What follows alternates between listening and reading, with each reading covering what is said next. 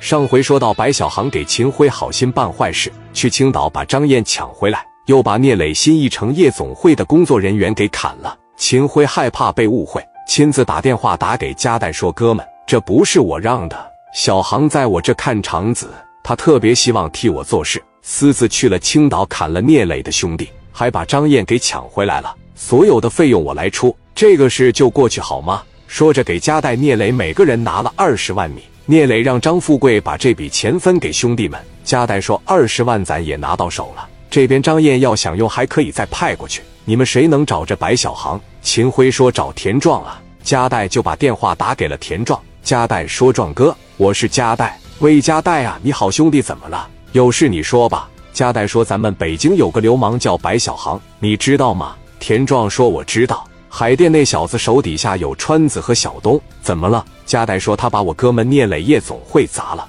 抢走个女孩，钱他的老板已经赔了，但是找不着人。我跟毛哥已经打过招呼了。田壮说：“我明白了，兄弟，你的意思是不是希望我帮你抓着他？我现在马上过去抓他。你找你壮哥，你算是找对人了，那就辛苦壮哥了。他肯定在北京，是不是很大？但我希望你能把他整进去打压打压。”因为我跟聂磊这边实在不想耗下去了，他像个狗皮膏药一样。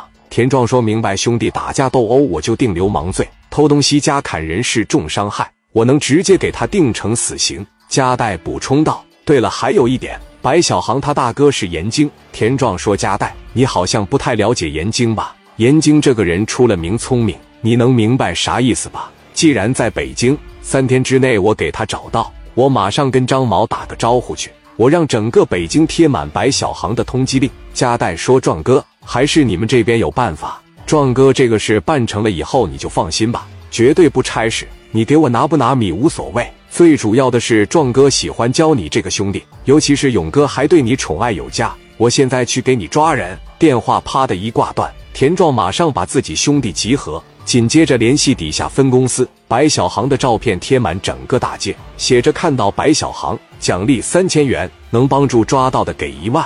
当天晚上就印出来了一万份。白小航哥仨在亮马河大厦后边一个废品收购站躲着，白小航这一躲就躲了一天多。白小航属于艺高人胆大，朋友给白小航打电话说，在外边可看着通缉令了。那有人也给咱打来电话了，有人也给咱报信了。真要是给咱抓着，这个事不好办，你就好好的在家里边待着就得了。白小航一听，那怕啥的呀？我出去，我戴个帽子，我戴个口罩，我出去买两瓶啤酒就回来。实在是憋不住了，太没意思了。川子说：“我去吧，不用能抓着我。”白小航的还没出生呢，你俩好好在这待着，我出去溜达溜达，买点吃的，买两瓶酒回来。白小航随便戴了一个帽子、口罩。白小航有一个很明显的特征，习武之人喜欢穿胯带背心，从小扎马步，有罗圈腿。白小航的左胳膊纹了一把蛇盘剑，寓意是滚刀肉；右胳膊上也有纹身，是一把蛇盘剑。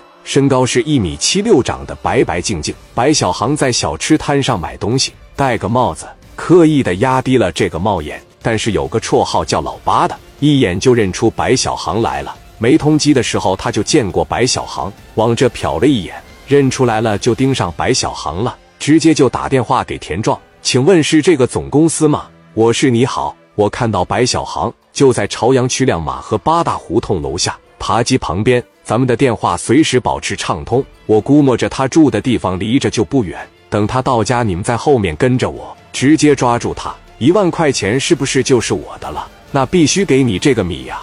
等我们马上就到。田壮带了二十个穿着小马甲的兄弟，快速到了八大胡同。电话一直没撂下，老八一直在后边跟着小航到这个废品收购站。小航到门口前左看右看，发现没什么可疑情况，他就进去了。过了一会，田壮领着二十多个阿 Sir 就来了，隐隐约约在这个墙角后边听着白小航、川子、小东他们在里边说话。屋里喝上吃上了，他们屋里边热闹。就注定外边有小动静，他听不到。